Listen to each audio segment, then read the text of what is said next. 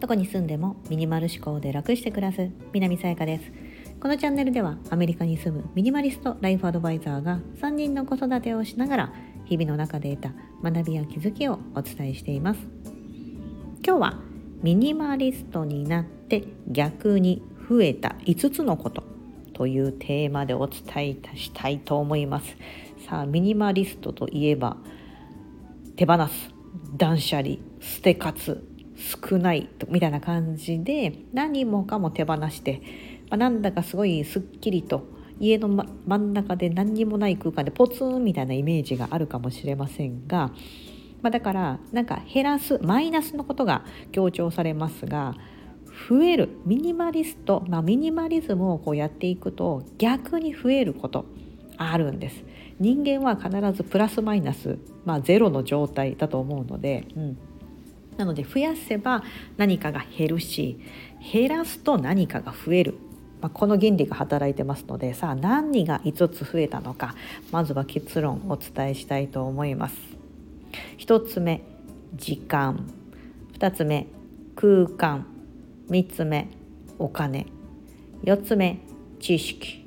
5つ目余裕です。この5つです。全部欲しくないですか？ねもうあればあるだけ良くないですか？はい。ちょっと説明していきますね、まあ、なんで増えるのかとか、うん、あのそのなんだろうな。えっと、すごい爆発的に増えるというか明らかにミニマリズムとかこうミニマリストになっていろいろなことを手放していくと本当にこの5つに関しては増えていくのでちょっと説明していきますね。1つ目時間。はい、まあ、これはなんとなく想像ができると思います、まあ、家の中の物減らします。そうすると掃除するのが楽になるとか、うん、であのそもそもいろんなことを手放していくとその、まあ、新しく買い揃えるとかね、うん、いうことが、まあ、あとポンポンってこう買っちゃうみたいなそういったこともどんどんどんどんあなんか無駄なものは買わない、うん、減らすのももちろんだけどそういう行為もなくなってくるのでってことはあの買い出しに行く時間とかなんかネットショッピングしてる時間とかっていうのもなくなってくる。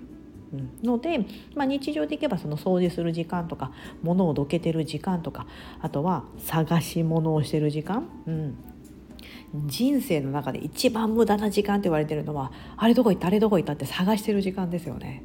うん、それなくなったら本当あれってウェスト・オブ・タイムじゃないですか。もったいない時間だと思うんですよ、うん、それをなくすための一番の方法ってやっぱ家の中を片付ける、うん、それにはやっぱり物を減らすという行為が一番最初でベーシックに必要になってくるとこなのでそれによって得られるもの、うん、は時間、うん、まあ、大体いろんな成功本にも書かれてますけどもお金よりも大事なのは時間だと、うん、人生はその時間どれだけお金があったとしてもあ明日死にますよって言われたらもうえーってなるじゃないですか。このお金がみたいになるじゃないですか、うん、だから時間がたくさんあればその時にできることが増えてくる。ですのでこの1番目は最大のメリットはやっぱり時間が増えることだと思います。はい。どうですか？ミニマリストなりたくなりますよね？いろんなこと今からまだ言っていきますよ。はい。2つ目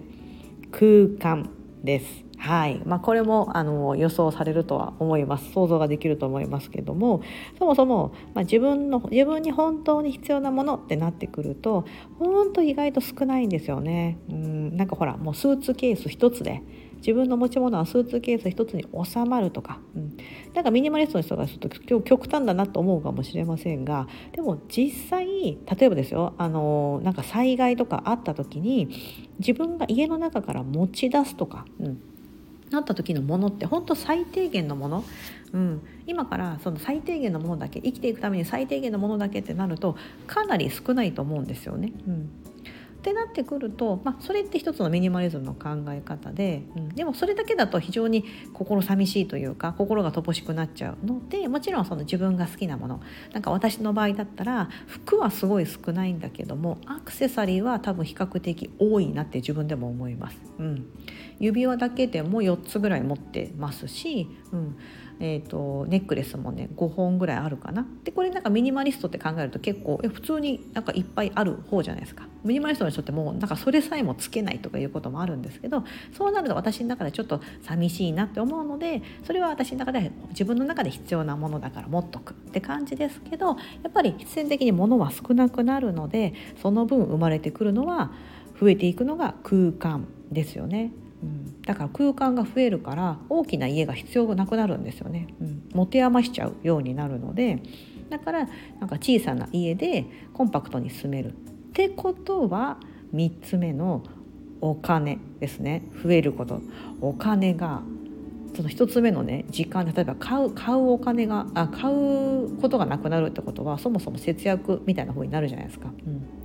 で空間が余ってくるといやこんな広い家必要ないなとかこの一部屋いらないなってなってくるとそれを例えばじゃあ一部屋いらないなってなったら、まあ、それを貸すことで賃貸収入を得れるかもしれないですしもう一つ狭い家にあの引っ越せばその分家賃が抑えれる。であの買うっていうこと行為がなくなっていけばもちろんお金を使う頻度が減ってくるのでその分自分の手元にお金が残るっていう仕組みになりますよね。うん、というふうにそのでたったものを減らすとかいうことだけどもいろんなそそこから福利の効果でねいろんなこういうお金というところが自分の手元に残るっていう結果につながっていくので、うん、別に新しく自分が稼ぎ出すとかいうふうに考えなくてもこれはね必然的に本当増えていくものなんですよね。うん、で時間ができるとかあの後々でいう余裕とか知識とかいうことが入ってくるとよりさらに例えばじゃあ投資信託しようとか最近だと日本だと新 NISA とかってなんか新しく制度が始まってたりしますよね。うん、っていうふうに今いろんなサービスもあって非常に便利なのでなんかそういうふうにしてじゃあうまくじゃあちょっとやってみようかなとかでもそこもなんかちょっと余裕がなかったりとか、うん、時間がないなとか思ってるとなんかちょついついあの後回しにしがちだと思うんですけども、うん、なんですけどあお金が最優先にやりたいって思ったら多分先にそこに手を出す方がいいんじゃないかと思います。私はあの前から言ってるそのマネーキャリアというですね、えっと、無料でこれ本当無料なんですよ。私今まで本当に3回無料相談してますからね。いつか私も日本から日本に戻る予定があるので受けれるんですけどもう本当にずっと海外に住みますっていう人であればあの要は日本のファイナンシャルプランナーさんが対応できない内容だったりとかお答えできない内容があるので受けてもらえないと思うんですけど、まあ、いつか日本に戻りますとか、うん、っていう方であれば海外からでも受けることができるんですよねもちろん日本の方も。でその日本のそのささっき言った新 NISA とか私自身はちょっとその新 NISA が分かんないんですけど私は前に3回目の無料相談の時にライフプランっていうのを出してもらえるって知ってそれを出してもらったんですよ。その私とか夫がその死ぬまでに今後必要になってくるお金ってどれぐらいなのかとか、うん、そういうのをその予測で全部こうコンピューターに入力していくんですよね。なんかすごいなんかであの何ですか成功なこうなんかそういうライフプランデータみたいなのを持ってらっしゃってそこにそれぞれ入力していくとその我が家だけの南家だけのライフプランっていうのが出来上がってそれ見るとすっごいですねあここで確かにちょっと貯金崩したりしなきゃいけないけどあでもなんか老後大丈夫そうみたいな風にして見通しが立った時にめちゃめちゃ楽になったんですよね。